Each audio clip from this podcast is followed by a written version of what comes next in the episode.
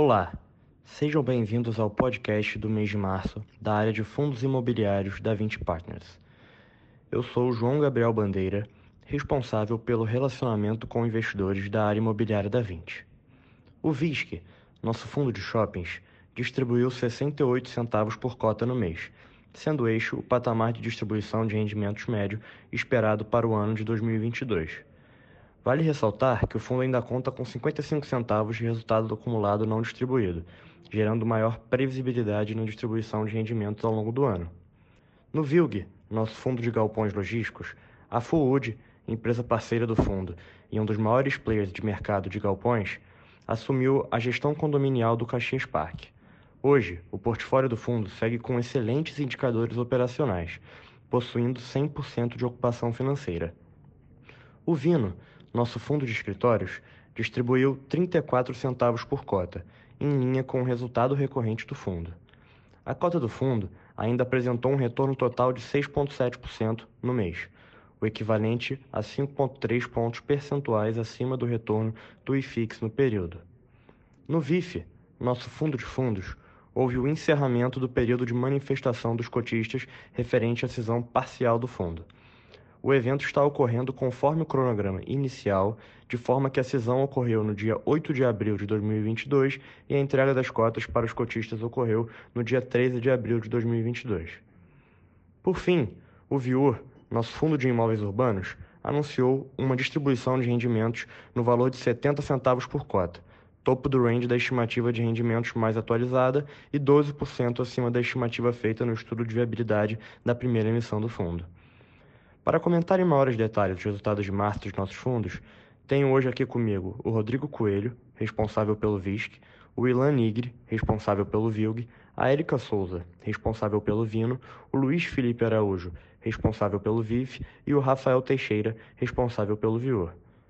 Olá, Rodrigo. Conte-nos agora como foram os resultados do VISC no mês de março.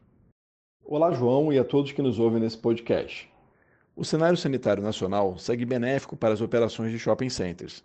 A flexibilização da obrigatoriedade do uso de máscaras está chegando em outros estados e impulsionando o fluxo nos empreendimentos. Atualmente, além do Rio de Janeiro, os estados de São Paulo e Espírito Santo já não exigem mais máscaras em locais abertos e fechados. Em março, a distribuição de rendimentos anunciado pelo fundo foi de 68 centavos por cota. O resultado gerado no mês foi de 72 centavos por cota, superando a nossa projeção para o desempenho dos ativos nos primeiros meses do ano. Procuraremos estabilizar a distribuição de rendimentos em 68 centavos por cota ao longo do ano e atualmente temos 55 centavos por cota acumulado que poderá ser utilizado para distribuições futuras. Os indicadores operacionais dos shoppings do portfólio apresentaram resultados favoráveis, indicando de forma positiva a normalização do hábito de consumo na maioria das regiões. As vendas totais por metro quadrado cresceram 51% em relação ao mesmo mês de 2021. E quando comparamos os mesmos shoppings versus o mês de fevereiro de 2019, observamos um crescimento de vendas totais por metro quadrado de 3,3%.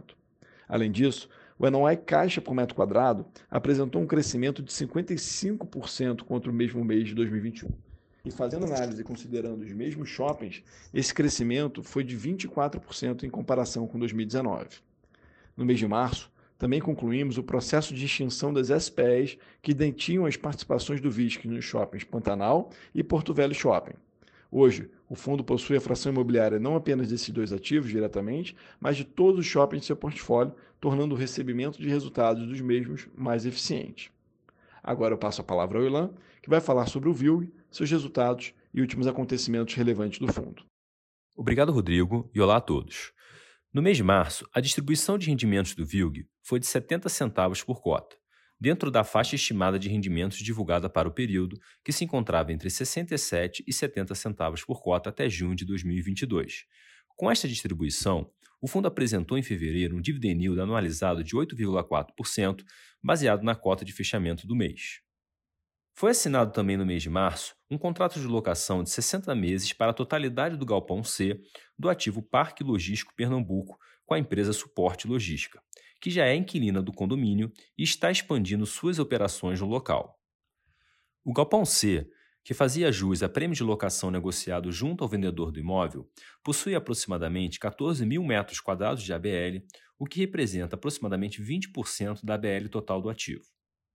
Reforçando um dos pilares da estratégia do fundo de cultivar parcerias com players estratégicos, a gestão condominial do ativo Caxias Park passará a ser realizada pela empresa Fullwood, que já atua em outros seis ativos do fundo e soma mais de 330 mil metros quadrados de ABL de gestão condominial no VUG.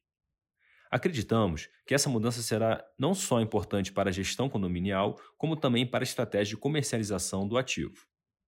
O fundo possui atualmente um portfólio de 16 ativos logísticos localizados em sete estados do país, somando mais de 600 mil metros quadrados de ABL própria. Atualmente, o fundo apresenta ocupação financeira de 100%, sendo 38% da receita imobiliária do fundo atribuída a locatários de e-commerce, seguidos de 26% no segmento de transporte e logística, 9% em alimentos e bebidas e 7% em cosméticos, configurando uma exposição relevante a setores que têm se mostrado bastante resilientes. Agora eu passo a palavra para a Érica, que vai falar sobre o Vino, seus resultados e últimos acontecimentos relevantes do fundo. Obrigada, Elan, e olá a todos. Depois de ter apresentado uma queda acentuada de 14,5% entre os meses de janeiro e fevereiro, o Vino apresentou uma rentabilidade total positiva de 6,7% em março, equivalente a 5,3 pontos percentuais acima do IFIX e 6,5 pontos percentuais a mais que a cesta de fundos do segmento de escritórios do índice. Apesar da recuperação do último mês, a cota do Vino no mercado secundário ainda se encontra 10% abaixo do valor patrimonial. Vale ressaltar que, devido à consistência de geração de resultados do fundo, o dividend yield do Vino sob a cota patrimonial é de 7,5%, equivalente a 1,5 pontos percentuais acima da média de seus comparáveis e 0,7 pontos percentuais acima do segundo maior colocado. Além disso, destacamos que o valor do portfólio na avaliação patrimonial é de R$ 15.445 por metro quadrado. Ao avaliarmos todos esses indicadores em conjuntos, aliado à consistência de retorno do fundo e à qualidade do seu portfólio, os mesmos deveriam contribuir para que a performance da cota no mercado secundário continue se destacando e convergindo novamente para a cota patrimonial. Em março, o fundo voltou a distribuir 34 centavos por cota, um dividend yield equivalente a 8,2%, e o fundo permanece com 52 centavos de resultados acumulados não distribuídos. Agora eu passo a palavra ao Luiz, que vai falar sobre o VIF, seus resultados e os acontecimentos relevantes. Obrigado, Érica, e olá a todos. Antes de passar pelo resultado do VIF no mês, vale comentar que no dia 22 de março de 2022 encerrou-se o período de manifestação para a escolha das opções referentes à cisão parcial do VIF 11. Após o período de apuração, o resultado da cisão foi divulgado em comunicado ao mercado no dia 7 de abril de 2022. Mais informações sobre o processo podem ser encontradas nos documentos divulgados sobre a transformação que estão disponíveis no site de relação com investidores.